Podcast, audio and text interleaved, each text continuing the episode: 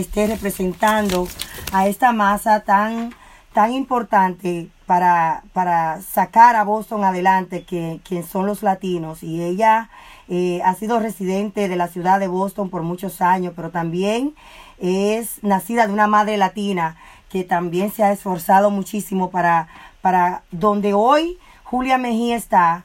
Eh, ella con tanto orgullo, me imagino que sí, que se siente tan orgullosa de tener una hija como Julia. Muy buenas tardes, Julia, y bienvenida a este programa. Gracias, gracias por invitarme. Ah, estoy bien emocionada. No sé si lo saben, soy la primera mujer latina que ah, representa en el concejal de la ciudad de Boston. Y la primera, bueno, soy inmigrante también y nací aquí en este país. So, un gran logro para nuestra gente y estoy bien agradecida por la oportunidad de conectarme. Julia, uno de estos, lo que identifica este programa, me estaba preguntando antes de salir al aire, ¿qué, qué, cómo, cómo, ¿qué identifica este programa? Y te puedo decir en vivo que este programa se identifica con nosotras como mujeres, eh, servir de mentoras, de ejemplo para otras. Y claro, todo en la vida tenemos proceso, todo, todo en la vida no llega fácil. ¿Quién es Julia Mejía y cómo Julia ha llegado hoy a representarnos en la ciudad de Boston, siendo la primera latina, como dijiste, y siendo concejal de la ciudad? Pero, ¿cuáles fueron tus procesos para llegar ahí? Bueno, mi pajoncito. Bella, muy natural. Eh, no, yo llegué aquí a, la edad de los cinco años de la República Dominicana. Eh, mi mamá duró un tiempo que no tenía papel, era undocumentada y bueno, de una edad bien pequeña tuve que aprender a hacer, como quien dice, traduciendo para ella, abogando por, por los servicios.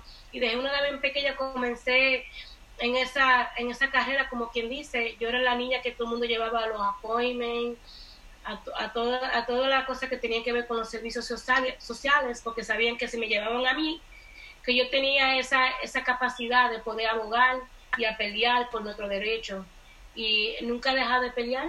Llegué a lograr ser la primera persona que se gradúa de high school um, y voy a la universidad. Y bueno, um, soy madre soltera, me crié con una madre soltera. Yo duré tiempo limpiando oficinas con mi mamá cuando era pequeña. También duré tres, tenía tres trabajos durante el verano.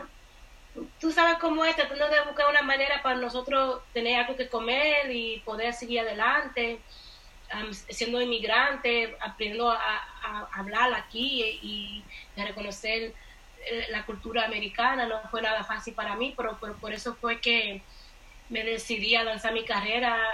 trabajé en televisión, duré 10 años trabajando para un canal que se llama MTV. fui la primera latina reportera que ellos tenían. Háblame un poquito de, eso, o sea, de concejal, política, líder en la comunidad, de ser la CEO de una organización, que quiero que me hable un poquito de eso. ¿De dónde fue que salió eso que duraste 10 años trabajando en NTV? Sí, duré, bueno, yo cuando me gradué de, de la universidad comencé a trabajar aquí en la ciudad de Boston con adolescentes pero yo siempre quería ser reportera, ah, porque alguien fue a mí, cuando estaba en high school, alguien fue y contó su historia, me, emocioné mucho y me decidí graduarme por ella. Y bueno, yo siempre tenía ese anhelo de ser reportera, so, a los cuatro años después de que me gradué, me, me tiré para Nueva York y tuve la oportunidad de, me contrataron a mí como reportera para cubrir la elección en el 2000. y eso fue un milagro porque yo no, yo no lo anticipaba, yo fui a, yo sin embargo fui a hablarle de otra gente. y me te escogieron a ti. eso no, estaba de esa edad, como quien dice. Sí. Pero me dieron la oportunidad y, me quedé trabajando en el canal por 10 años como productora después que oh, hice un año en frente de la cámara. Oh, wow. Tú sabes que nosotros los latinos siempre nos van a decir, tú no puedes, eh, tú tienes el pelo rizado, tu color es muy oscuro, eh, tu acento no es el adecuado. ¿Qué es lo que no ha limitado a Julia estar donde está hoy? Y ese background que tú has tenido de trabajar 10 años en televisión y hoy ser la mujer y la madre y la hija que tú eres. Sí. Tú sabes que eso no, se me, no se me hizo fácil a trabajar en el canal de MTV. eso fue del 2000 y en ese tiempo no había, no, no tenía mucha representación. Um, y todas las historias que yo um, que toda la, toda la historia que yo quería hacer tuve, tuve que pelear por ella, todita. Oh, wow. Porque no, no pensaban que los temas que yo quería a desarrollar valían la pena, porque decían que no había suficiente, porque por qué, y yo quería hablar del census y lo latino, que por qué yo quería hablar de la representación. Um, so, nunca se me, nunca, nada me ha hecho, se me ha hecho fácil. En todos los lados que yo he estado, he tenido que pelear y luchar por cambiar la conversación, cambiar la manera que hacemos negocio, cambiar todo. Y estando en MTV no, no, no, no fue nada fácil. Pero sí, um, porque soy luchadora y a mí no me doy, no, a mí no, si me dicen que no es como decirme algo. Que sí, ajá. Entonces yo seguía, um, yo duré el tiempo ahí desarrollando muchos diferentes proyectos y sin embargo el canal MTV3, que fue el primer canal latino, yo trabajé en ese canal para lanzarlo también. Oh, wow, wow, de verdad que sí, que sigo diciendo que eres una, un orgullo latino. Um, ¿quién, cómo, ¿Qué representó en tu vida? ¿Quién fue ese punto de partida en tu vida? La reverenda Liz Walker. Liz Walker, sí, ah, pues tú sabes un poquito de mi historia, ¿eh? Yo estoy aquí por ella, porque ella fue la primera afroamericana um, mujer que um, sirve de, um, que representa eh, en un canal como anchor. Nunca me he tenido alguien en esa capacidad que sea de una persona de color. Entonces ella fue a la escuela mía a contar su historia. Ya yo casi tenía 20 años porque ya yo me, yo me había dejado de la escuela y regresé y estaba bien atrasada. yo, ni yo ni pensaba ni ir al colegio, a la universidad, yo no estaba en eso. Yo estaba trabajando, limpiando oficina y, y vendiendo zapatos y ya con eso ya yo me iba a quedar conforme. Pero a ella fue a, contar su historia, me emocionó y yo dije, wow, yo quiero ser como ella y me decidí graduarme y, y perseguí esta carrera por ella, porque si no hubiera sido por ella, yo no estuviera aquí hoy. Por eso yo estoy aquí por, por la historia de ella y por eso que yo me he dedicado al trabajo que yo he hecho, a trabajar con jóvenes y a trabajar con, a ayudar a la otra gente a desarrollar sus sueños, porque yo sé que hay mucha gente que quieren hacer las cosas, pero no tienen la capacidad o no tienen la esperanza, y nada más lo que tiene que ver es alguien que se vea como ellos para que se emocione.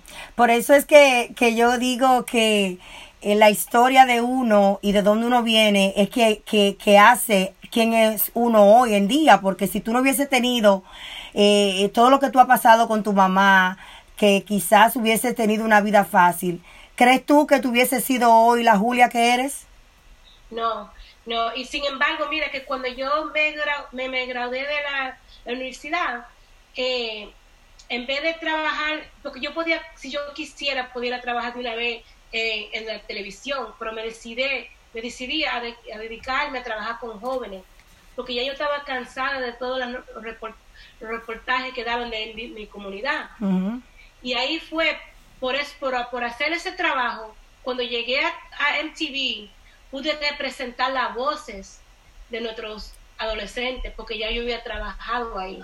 Entonces yo digo eso porque es bien importante que alguna vez uno piensa que uno va a estar donde uno va a estar y ya. No tiene que, es un proceso y Dios tiene una manera que uno va a caer donde uno debe caer para que te prepare para la próxima. Y, y yo creo que fue por esa razón que pude lanzar mi carrera en televisión, porque yo duré tiempo como que dice trabajando en la comunidad y pude de verdad entender eso de otra manera por eso es que yo pienso que es bien importante a contar su historia. Sí. Um, ¿Qué significa para ti el lema nada sin nosotros? Sin nosotros es para todo. Sí, ay, me gusta que hiciste bien tu research conmigo, porque um, en inglés es nothing about us without us is for us. En español, nada de nosotros sin nosotros es, para, nosotros, porque la mayoría de las veces hay mucha gente que hacen campaña o que hacen proyectos y no, no, no buscan una manera de comunicarse con nosotros. hablan, hablan por nosotros. Permiso un momentico, permiso un momentico. Es que estoy grabando algo, algo en vivo. Ok. No, no hay problema. I'm sorry. That's okay, we are live, that's okay. Y, y, y- no, y tenemos eso mismo que ver realmente la Julia que eres, que eres una madre, está viviendo con tu mamá y está comiendo y todo eso, ya, todo eso. Mire el arroz con habichuelas habichuela representando. Yes, yes, y eso es lo que queremos ver, una, una Julia real. Y yo creo que esa parte... Julia, yo creo que esa parte es la que te ha definido bien quién tú eres, porque tú eres real, tú no quieres vender una imagen que tú no eres, y ni tampoco porque esté en una posición, tú te vas a creer la gran cosa. Eso me gusta de ti, eres muy humana. No, porque ¿qué, qué? y esto que yo lo di, yo lo dije durante mi carrera entera, yo lo dije, yo no voy a dejar de ser quien soy yo para lo que otros se sientan cómodos. Yes, yes. Porque si yo soy así con mis pajoncitos, hablo como hablo, tengo el swag y la tiguería, el tigueraje de la calle. Yo soy como yo soy, yo no Yes. puedo ahora se cree que, que soy algo más. ¿verdad? Yes, yes. So, así como soy ahora, así yo soy en todos los lugares. Y sin embargo, también así me comporto cuando estamos haciendo la audiencia en el City Hall. Porque al final del día, uno, uno piensa que la política cambia a uno, pero el problema es que la política está como está porque la gente Cambia de que llega al puesto. de su trabajo con, con la gente. Yes, yes. No, yo soy, olvídate, mija, que yo soy como soy, Yes. sea que yo no cambio para nada. Pero nada para nosotros si nosotros es para nosotros, porque yo pienso que, sinceramente, todos los temas que, que, que tienen que ver con la vida de nosotros, nosotros tenemos que tener un, un puesto en la mesa para desarrollar el, sistema político. Y no, yo por eso que me he enfocado en todo lo que yo he hecho desde que ha, llegado a otra oficina es buscar maneras para que la gente pueda lanzar su voz. Y yo, si estoy haciendo un evento, le o si me van a, o a tener una reunión, le pregunto, ¿qué tú quieres que pregunte por ti? ¿Qué tú quieres? ¿De qué tú quieres que yo hable? Porque eso es lo que falta, es la voz de la gente. So, por eso que yo pienso en, en, en ese, en ese refrán, ese refraje que hay. Tú siempre, claro está, está abo- abogando por los latinos, porque hayan igualdades, porque hayan oportunidades, pero a la misma vez te está enfocando con, con que haya un santuario seguro, lugares públicos seguros. ¿Por qué? Bueno, por, varias, varias, varias razones. Primeramente, um, mi mamá duró un tiempo que no tenía papeles. So, yo sé lo difícil que fue siendo pequeña, viviendo con miedo, ¿verdad?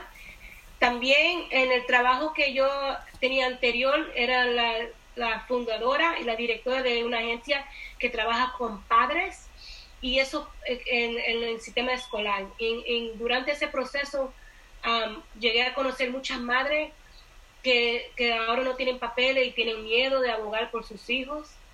Algunas veces los hijos tienen miedo de ir a la escuela. So, entonces yo creo que para mí, based um, en mi vida personal y también en el trabajo que yo he hecho profesional, que era mi responsabilidad de asegurarme que nuestros estudiantes y nuestra gente se sientan cómodos y seguros, aunque tengan papeles o no. Entonces, el propósito que estoy haciendo, todavía no hemos tenido la audiencia porque todo lo que está pasando con el COVID-19, pero um, lo que quiero hacer es asegurarme que no importa si sea una biblioteca, un gimnasio, en todos los sitios que, que vayan las familias, que la gente se puedan sentir seguro, que no tengan que tenerle miedo a la migración. Eso, eso es muy importante, y más que Loren, en la ciudad de Boston, y Loren aquí mismo está llena de, de personas y documentadas y que realmente necesitan el apoyo de alguien como tú, que los represente, que quieran hacer programas para ellos, donde ellos se sientan seguros, porque realmente, si bien es cierto, los latinos y los inmigrantes vienen a, a- a tirar el, el- el país adelante, la economía, vienen ellos a ayudarla a, a- a- lanzarla hacia adelante, y es por eso también que queremos personas como tú que abogue por los derechos de ellos. Eh, de concejal a fundadora de una organización de C-Plan. Háblame un poquito de eso, qué significa, cómo tú Sí. conectas más con la comunidad y cómo tú ayudas a, a, a diferentes resources para ellos, a diferentes programas para ellos. So CPLAN um, se, it stands for the Collaborative Parent Leadership Action Network. El colabora, colabora, pero miren, gente. Colaboradores de líderes para padres en acción. Dilo tú, que tú que yo. Dilo de nuevo. Colaboradores para padres de líderes en acción. Exactamente, te voy a poner a trabajar yo a ti. Um, sí, entonces esta um, organización yo la fundé hace como tres o cuatro años con el sentido de poder desarrollar a los padres para que puedan abogar por sus hijos en la escuela. Y nosotros hacemos entrenamiento, trabajamos con la escuela pública, con, los maestros y, tratamos de fortalecer las relaciones entre los padres y los educadores para que se aseguren que ellos estén trabajando juntos para mejorar la experiencia en la escuela para nuestros hijos. y ese trabajo eh, no, no, ha sido nada fácil porque es otro lugar que la gente no quiere saber de lo que nosotros queremos abogar, porque piensa que los padres son una molestia, pero la, la, realidad es que nosotros somos los dueños y nosotros tenemos más poder. Y como hay muchos padres que vienen aquí a este país y no entienden el sistema escolar americano, el, mucho, mucho del trabajo que nosotros hacemos es enseñándolo a ellos cómo manejar el sistema americano. Julia, ¿y por qué tú crees que es tan importante empoderar a los padres? Porque nosotros de verdad tenemos más poder de lo que nos, han dejado entender. Porque sin embargo son los taxes de nosotros que pagan el salario, ¿verdad? Eh, los padres son los que de verdad deben ser, como se dice, partners, que deben ser los que están trabajando juntos, no en conflicto, ¿verdad? Y al final del día, los, los padres, los, nosotros venimos a este país a, a, asegurarnos que nuestros hijos lleguen más lejos que nosotros, ¿verdad? Pero nosotros tenemos que darnos cuenta de nuestros derechos y también la responsabilidad que nosotros tenemos para asegurarnos que nuestros hijos lleguen lejos. Porque no podemos nada más dejar a nuestros hijos en la escuela y si ya hasta aquí llegamos. Tenemos que buscar una manera que los padres entiendan el, el, el, el rol que ellos también eh, le pertenece a ellos. Yo creo que después de esta cuarentena ellos van a estar más involucrados en la vida de sus hijos porque están mirando realmente también el trabajo esforzoso que es para los profesores y que no debemos dejarle el trabajo a los profesores ni a la comunidad porque a veces de la escuela saltan a, Boys and Clothes, eh, eh, Boys, and Clothes and Girls y lo dejan ahí o un daycare y creen que solamente la responsabilidad de algunos padres es cuando se acuestan. Um, Julia, ya que estábamos hablando de empoderar a los padres, de los latinos. Quiero que hable un poquito de la importancia que es el censo, el votar, y cuando fueron tus elecciones, la importancia que fue la diferencia que hizo un solo voto. Wow. Vamos a hablar de eso un poquitico, porque yo gané fue por un voto. Y le voy a decir una cosa que yo era, yo, yo no era reconocida, yo, yo salí, yo no sé, todo el mundo me dice, ¿dónde salió esta pajonúa? Porque nadie, yo no tenía mucha gente, yo, que, yo tenía el pueblo, pero no tenía los políticos grandes, ¿verdad? No tenía, tú sabes, entonces que nosotros ganamos por un voto, eso fue una gran, eso fue historia solamente nada más eso, y que yo, que nunca he trabajado en gobierno, que no tenía esas conexiones, teniendo mucho menos dinero que la mayoría de los que ganaron a los, top five, yep. tenían menos nosotros ni mandamos un formulario, no mandamos ninguna propaganda por el correo, no, estoy, no, no suficiente dinero ni para hacer eso. Pero lo que tenía no es, como que dice, el corazón del pueblo, porque nosotros estábamos en, cuando se lavaba la ropa, estábamos en los salones, estábamos hasta, hasta los baby showers, a los barbecues, en todos los lados. Ahí estaba Julia. porque nosotros sabíamos que todo el mundo contaba. Y yo siempre lo decía, aunque tú votes por mí o no, sale a votar y representa. Porque así se están dando cuenta que nuestra gente existe. Los latinos, sí. aquí en, este estado, en esta, en, esta ciudad. Entonces, para mí no solamente era para yo ganar, era para cambiar la manera que la comunidad hispana, los afroamericanos, se involucraban en la política. Sí. entonces, con ese mismo sentido que, que ganamos, que, logramos ganar por un voto, ese mismo mensaje es que todo el mundo cuenta. Y así mismo, así mismo también todo el mundo cuenta con el census. Porque eso es un dinero que cada vez que nosotros no, no, no decidimos a, representar, ese dinero que estamos sacando de nuestro propio bolsillo, como quien dice, que nos, nos arreglan las carreteras, que nos, nos arreglan las escuelas, que nos, nos dan los recursos que necesitamos entonces, para mí, Ahora yo digo que cada uno, cada uno, cada voto cuenta y cada uno cuenta. So, para mí todo viene siendo igual y también creo que eso fue un gran regalo, como quien dice, de Dios, que llegamos a, a lograr a ganar por un voto, porque así tenemos una, una historia que contar. Tú sabes, tú sabes que tú quizás dices un voto, pero ese voto fue quien te definió quién realmente tú eres. Ahí tú diste cuenta, te, tú misma también te diste cuenta de, del valor que es eh, buscar, no descansar, no desmayar. Y tú no estuviste suficiente con lo que estaba pasando y dijiste, no, yo quiero que cuenten otra vez. Y mira cómo el propósito tuyo estaba en un voto.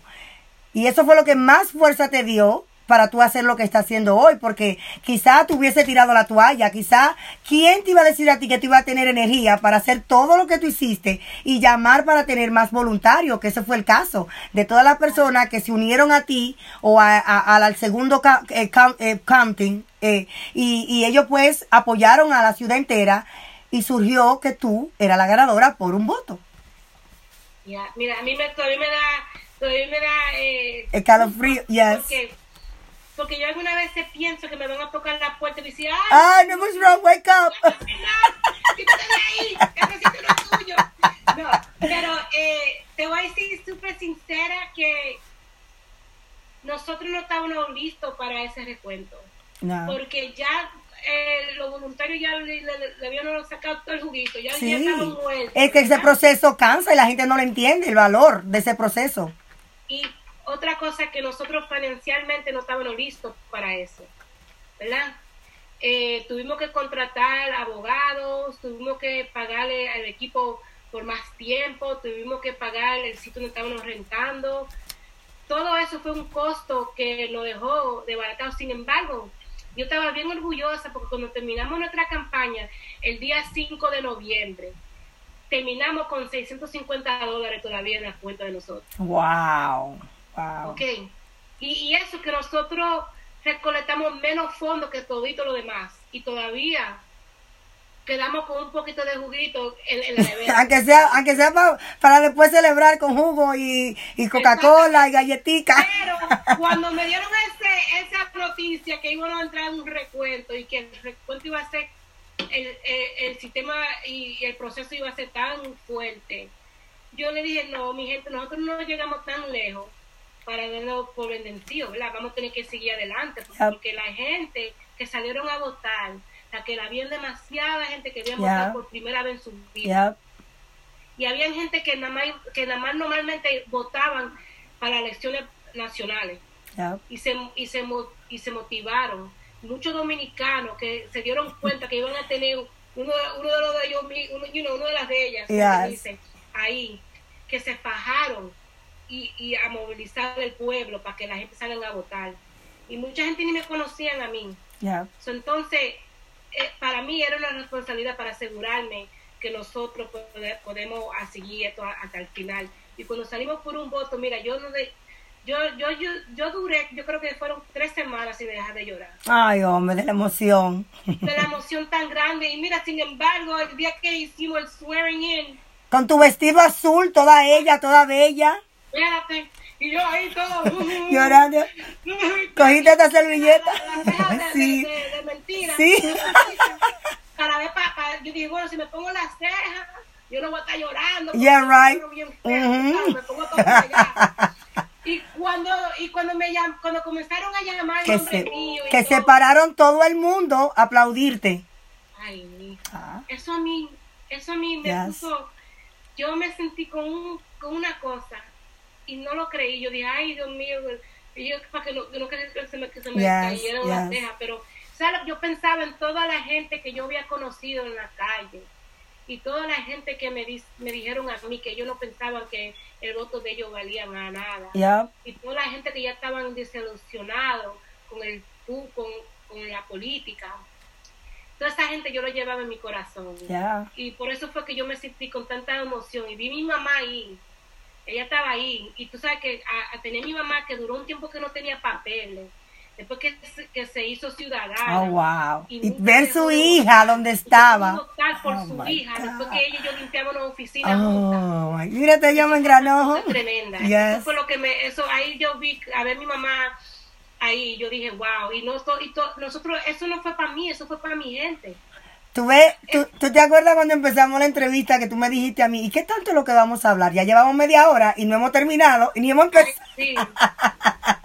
Por eso que estaba preguntando que ni tan interesante soy yo. Pues, pues, pues ya te estás dando cuenta que sí, yo sé que tú estás, mira, tengo muchísimos mensajes en Instagram y, y son personas que dicen un orgullo latino, muchas felicidades, muy merecido, un tema muy importante, los padres tienen que involucrarse 100% con los estudios. Como Julia, siempre te vemos, siempre te sigo, eh, soy tu fan número uno. Te veo siempre involucrada en la salud mental, porque los temas que tú tocas son de suma interés para nuestra comunidad. Veo que hace mucho Zoom educacional con jóvenes. Vemos una Julia que tiene que que es flaquita, que es una mujercita, que quien la ve calladita, pero entonces tiene tanta energía, es madre soltera, siempre está atenta con su trabajo cómo tú cuidas tu salud mental y qué está haciendo la ciudad para cuidar también la salud mental de nuestra, de nuestra sociedad. Sí, bueno, eh, yo soy como quien dice un libro abierto, ¿verdad? So, todo lo que yo abogo por es porque yo lo he vivido y lo siento definitivamente. Y encima de eso tiene tiempo para estar bailando con tu hija. No, sí, es mi manera de poder de conectarme. Yo hago mucho TikTok con ella porque es una manera que ella puede compartir, compartir, Juntas, hacemos algo físico y, compartimos un tiempo bien agradable después que pasamos el día entero en frente de la computadora, ¿verdad? también mi mamá recién, hace como ya un mes, un mes, que le, dieron un layoff del trabajo de ella y ella ha estado deprimida, so ahora hago actividades con ella por la mañana, como yoga, para que se despegue de la mente, para que no esté mirando la televisión, que toda la noticia es bien deprime, you know, cualquiera se deprime. entonces, haciendo actividad con mi mamá y con mi hija es una manera que yo, yo me trato lo más posible de quedarme, como que dice, enfocada. Pero también es que toda la semana yo hago un grupo con um, jóvenes y con, um, con terapia, Terapia, terapia, sí. con gente de color, que son gente que han vivido las realidades que nuestros hijos están pasando por. Pero tú sabes que para mí es algo personal, porque cuando yo era pequeña, um, suicide, yo, I tried to, yo traté de cometer, cometer suicidio, un suicidio y eso era, tú sabes, cosa de adolescencia. la, salud mental es número uno prioridad para Julia, trabajar, buscar, buscar resources para ayudar a la comunidad si están pasando por ese proceso y mucho más ahora en cuarentena también es que se debe de estar encima de eso. Sí, porque la gente de verdad ahora se le está haciendo mucho más difícil porque no pueden salir para ningún lado, no tienen manera de, de de ir al gimnasio, de compartir con sus amistades. La gente no sabe si la gente está sufriendo por dentro, porque alguna vez en un teléfono uno, uno no puede ver la condición de la persona, ¿entiendes? O para mí, todo lo que tiene que ver con la salud mental y sin embargo, específicamente en nuestra comunidad, a nosotros no, no, no, nos gusta hablar de la salud mental, porque piensa que uno, uno es loco porque tú sabes que uno se vuelve loco en esta situación y si no tiene una manera de poder hablar con los demás, malo uno, uno eh, no, es lo, no es de lo que era, es de tener una salud mental Exacto, estable. Porque no solamente es físico, también nosotros tenemos que estar fuertes de mente. para poder ah, sobrevivir lo que estamos viendo hoy. Y, y hay que romper con ese paradigma que existe en nuestra comunidad latina del creer eso, que cuando tú vas donde un psicólogo es porque tú estás loco. No porque los psicólogos se han preparado para ayudar a fortalecer nuestra salud mental, nuestra salud psicológica y emocional. Entonces, mientras más tú lo busques, más estable tú vas a estar, más emocionalmente tú vas a estar capacitado para estudiar, para trabajar, para tener tu relación y para sobre todo lidiar con nuestros hijos. Eso es muy importante. Hemos visto... Julia, que he estado tú eh, informando a la comunidad, tanto en inglés como en español, ¿Crees tú que hay mucho trabajo que hacer en la ciudad de Boston para que sigan habiendo más acceso en la comunicación? Y cuando te hablo de la comunicación, quiero entrar el tema ahí de la discapacidad. Si bien es cierto, un día te, te mandé un mensajito privado, ah, vemos que a veces se le escapa el, el, el, el dar acceso a la comunidad a todas las personas que lo necesitan, incluyendo a la persona con discapacidad. Y también el, el, el language barrier que hay de, de, los, de las personas latinas que no entienden el idioma inglés. Háblame un poquito de qué está trabajando Julia, cuáles son los proyectos que tiene um, y, y cómo podemos nosotros, la comunidad, apoyarte en cualquier gestión que tú quieras hacer. Sí, te lo voy a... Um hablar entre diferentes procesos. La, primera es todo lo que tiene que ver con la política y, policy. a un nivel que podemos cambiar las leyes. Ahí yo estoy ahora abogando para asegurarnos que haya acceso a la comida cultural. Que no solamente dando una cajita de papa. yo, yo, yo eres mala. yo quiero más de ahí. yo, y porque yo me he parado en esa línea y yo sé lo que no sabe lo que, se va a hacer con eso. Entonces, um, eh, parte del equipo mío eh, en el nivel del gobierno estamos abogando que haya acceso a la comida que sea más cultural, que tengamos arroz, habichuelas, aceite, carne, tazones y cosas así.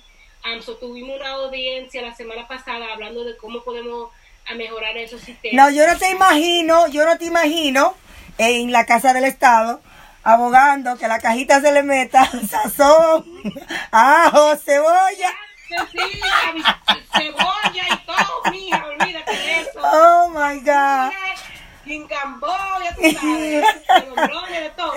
Molondrones, no, no, no. De, de, eso que yo estoy abogando. Um, y también parte de ese proceso es que um, él ha estado recogiendo fondos para tener un, fondo para ayudar a las familias para que puedan recibir, eh, como que dice, store credit eh, en, las bodegas aquí en la ciudad de Boston.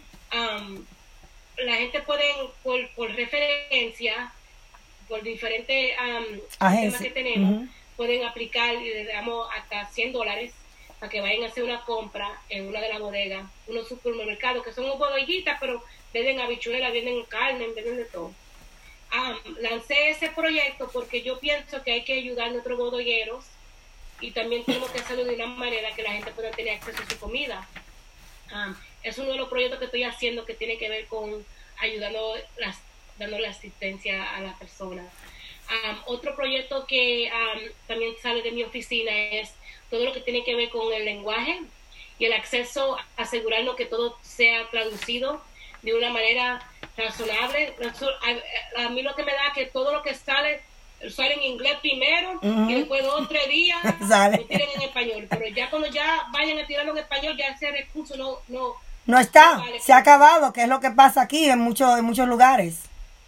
Entonces yo estoy abogando para cambiar ese sistema, que tiene que ser todo traducido a la misma vez y todo el mundo tiene que tener acceso a la información a la misma vez y también que asegurarnos que cuando comenzaron con, eh, con el, el, coronavirus, estaban hablando de social distancing y um, distancia social. Y estaban hablando de flattening the curve. Lenguaje y cosas que nosotros, yo tuve que, que no entiende, un, un resource. que están hablando esta gente de que nosotros, nosotros no somos doctores, ¿qué esto? Tú sabes, tú sabes que eso sí, yo siempre he abogado también por, por, porque a los padres se le hable llano, en el lenguaje que ellos entiendan, porque que si tú quieres tener una comunicación recíproca donde ellos entiendan y te puedan back and forth de, de, de, de, hacerte preguntas, entonces háblale claro, no venga con palabras fancy. Yo, yo he estado abogando por eso desde que comenzó esta pandemia. Vamos a hablar diferente, vamos a hablar simple. Soy esa parte, vamos a tener una audiencia el día 15 de mayo. No, y tú eres freca, ¿tú sabes por qué? Porque yo estaba, tú sabes, yo hice mi estudio. Y te voy a decir por qué. El otro día yo te estaba mirando y te estaba haciendo una entrevista. Y antes de la muchacha hablar, dijiste así mismo, no, no, vamos a hablar claro, vamos a hablar que la gente lo entienda, no van a hablar bonito. Sí, ya me miedo. Eso, eh, eh, Pero está bien porque era- tenía, tenía que nacer esa líder que realmente marcara la diferencia. Y tú estás abogando porque tú estás pensando en una mamá tuya que quizá no estudió, que quizá no sabe palabras rebuscadas, pero que tú quieres que la información le llegue a ella. Exactamente. Y ¿sabes quién fue esa? Que yo le dije eso.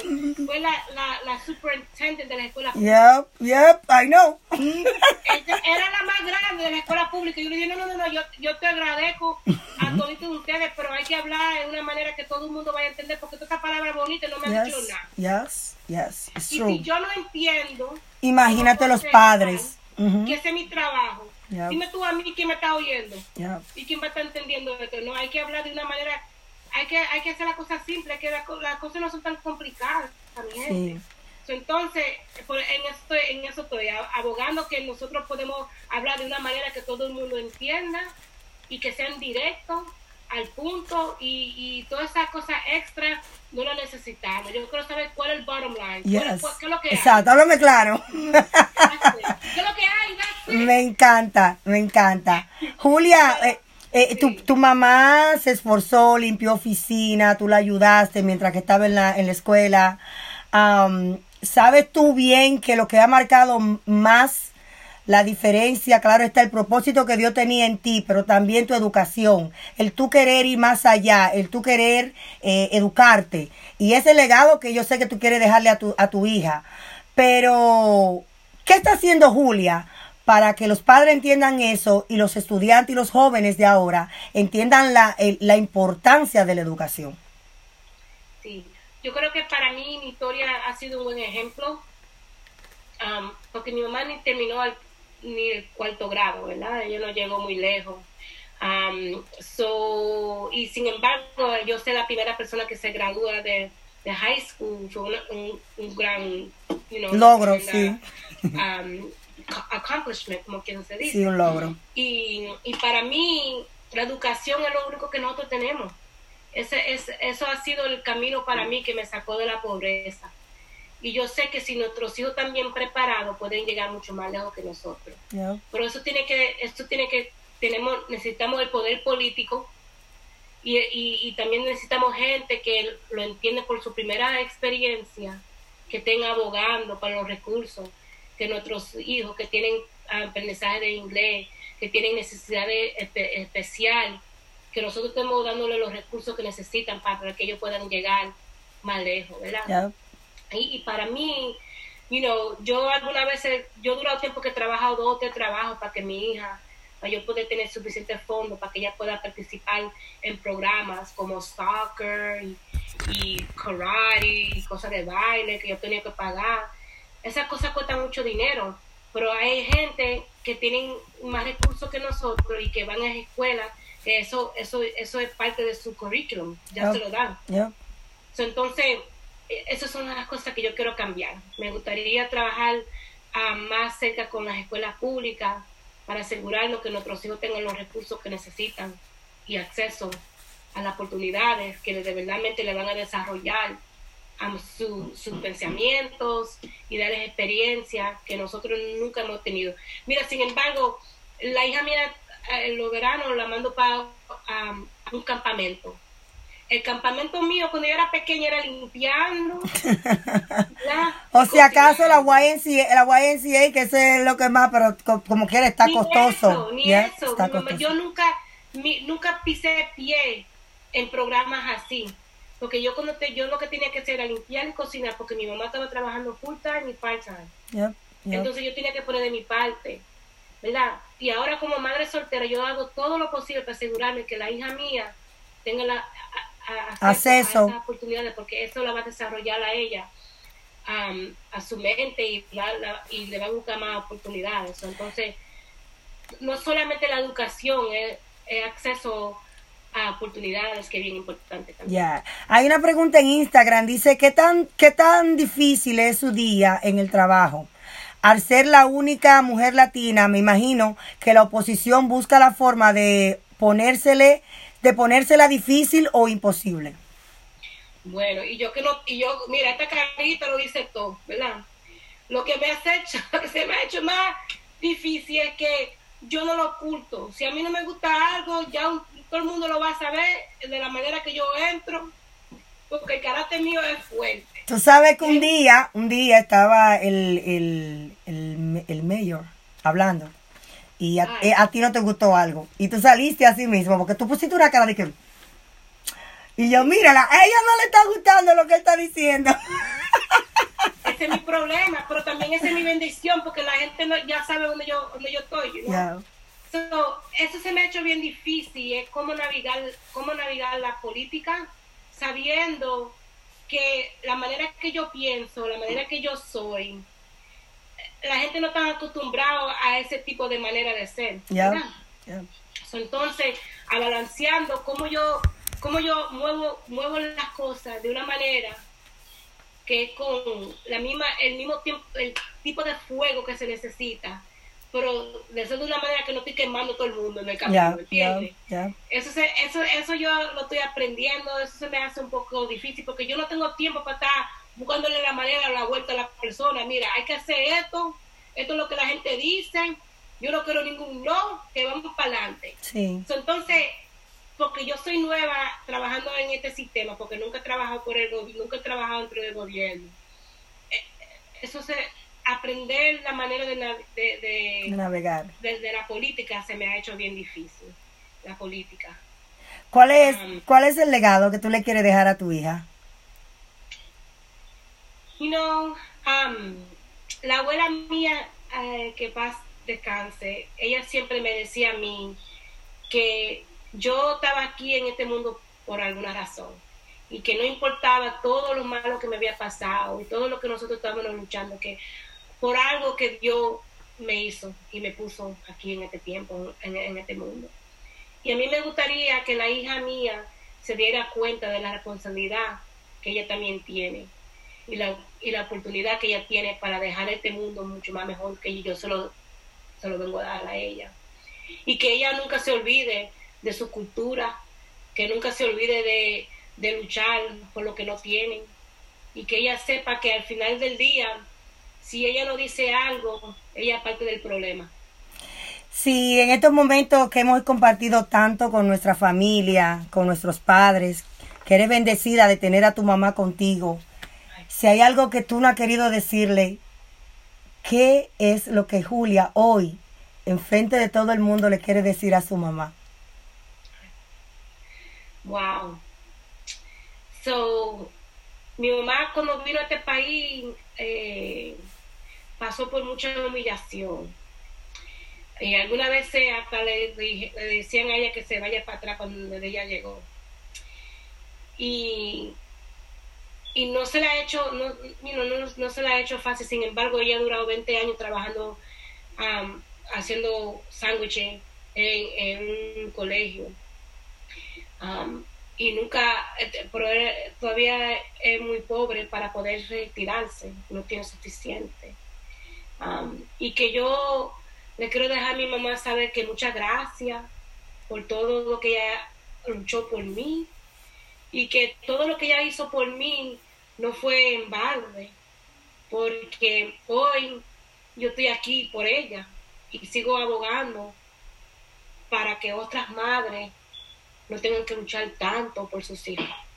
Y que yo le doy muchas gracias um, por, por nunca dejar de luchar por nosotras, porque nosotros algunas veces teníamos tiempo que ni teníamos que comer y nos llevaban comida y ella, you know, humillada por, por la situación, nunca dejó de luchar por nosotras. Ellas están ahí contigo ahora, a ver si pueden venir a la cámara, tu hija y tu mamá, si pueden un prontito. Mi, mi mamá mi mamá está abajo y si yo la mando a ponerse en cámara a esta hora, sin, con su tubi dubi, no no le gustaría. Pues mira, yo, yo, la llamo para que suba y Mira, yo de verdad quise cerrar esta entrega que estoy haciendo en especial en cuarentena porque eres un ejemplo a seguir. Julia, atiéndeme que te estoy hablando, esto es muy importante.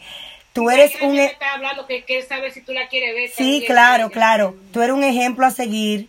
Aunque no lo creas, muchas madres están siguiéndote tú sirves de mentora para ella porque tienes un background hermosísimo, eres madre de una, de una mujer ejemplar, trabajadora, emigrante, sin documento, que ha salido, saber salido sacar a su hija adelante. Y hoy tú eres el fruto de realmente de lo que somos nosotros los latinos. Esa, esa, esa mujer que se esforzó, que estudió y que hoy en día nos está representando en, en el City Hall y que está luchando por nosotros. Yo de verdad quise cerrar este programa contigo porque de verdad te, te, admiro muchísimo. No crea que porque las personas no te dicen lo que tú estás haciendo, no estamos siguiendo, te lo estamos haciendo. Te admiro, te quiero muchísimo y quiero que sigas con la misma energía luchando por todos nosotros porque necesitamos líderes, líderes comunitarios como tú. Gracias. De verdad que sí. Do you want to say something to your mom? You say anything? You're not shy. Habla español. Tú hablas, mira muchacha, dile algo bonito a tu mamá entonces. Mm, Está muy orgullosa de ella. te quiero. Gracias. Y aunque ella no lo vea, aunque tú creas que ella no está mirando, ella te está observando. Y algún día yo sé que ella va a querer ser, ser la mujer que tú eres hoy en día. Así que de esta manera quiero cerrar este